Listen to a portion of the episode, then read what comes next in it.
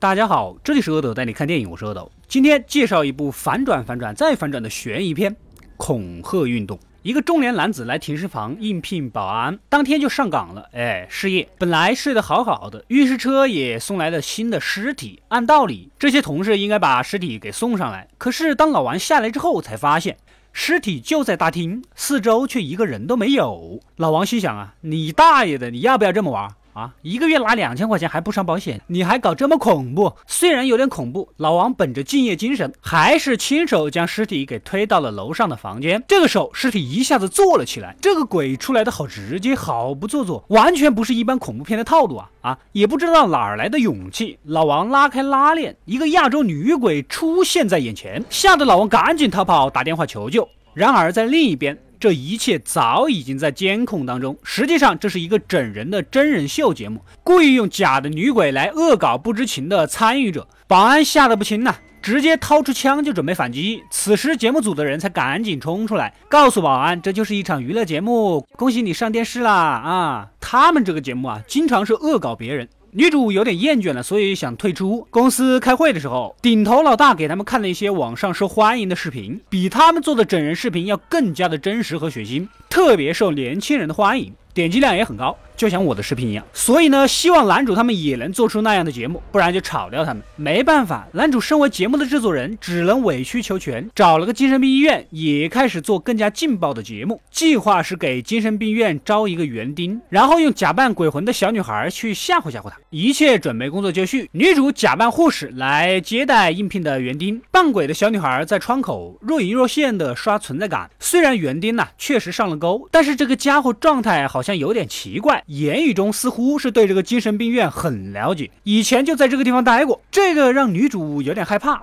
本来是恶搞别人，别真的招来一个精神病了，勾起了她什么不好的回忆，自己倒是危险了。女主当时就准备不干了，想要退出。而这个新来的园丁呢，追着节目组安排好的各种幻象，那边扮鬼的小女孩呢，也站在了设定好的位置上勾引他。园丁跟到一个房间，小女孩突然出现，正准备给园丁一个措手不及，然而园丁却掏出凶器，将小女孩给捅死了。躲在一旁偷拍的摄影师看情况不对，想要逃，但还是被园丁给杀死。真是皇上没抓着，还惹得一身腥呐！女主想要救人，但是一切都已经晚了，自己也被盯上了。另一个化妆同事也被这个园丁给杀死。女主赶紧逃跑，并跟男主通话，要求赶快报警。可此时园丁又杀进去了，当着女主的面把男主和那个房间的人都杀死。女主。真是吓得不轻呐！想要驱车离开这个恐怖的地方，哪料到园丁竟然就坐坐在车里。女主一激动，一起子插到了园丁的手掌上，然后逃走。这个时候才真相大白呀！其实园丁也是请来的演员而已，而节目组真正整蛊的人就是女主。这里面所有人都是在演戏，这样一来节目就更加真实血腥。可这个时候发现周围怎么出现了几个不在剧本里的人呢？这不就是之前在网上发布杀人视频的那些人吗？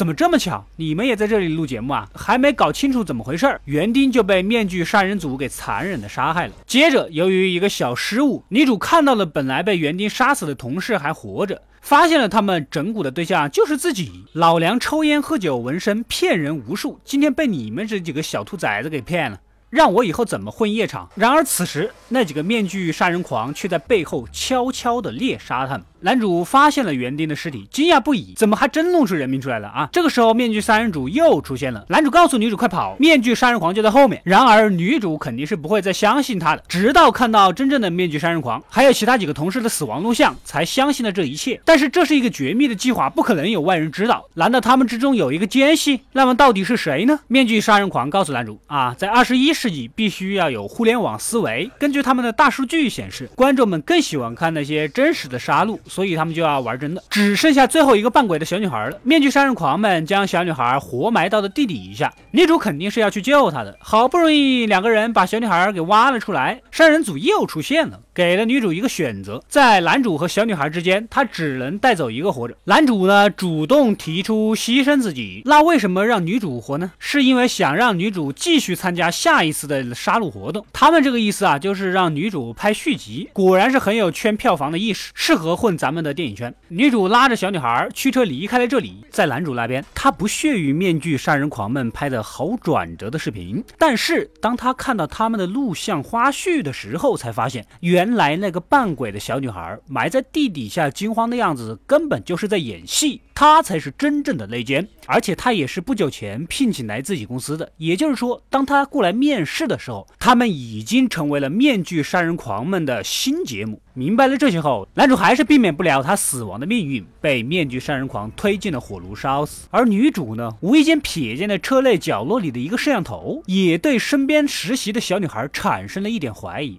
他们之中肯定是有一个内奸的，所有人都死了，如果不是他自己，那么就是小女孩。故事到这里就结束了。很多人说电影是开放式的结局，其实并不是。结尾女主警惕地瞅了一眼小女孩，然后马上转回来，已经表露了她的态度。这也就是足够优秀的演员，不用台词也能告诉你他想说的什么。快快订阅就关注，饿的过来了，获取更多的电影推荐。我们下期再见。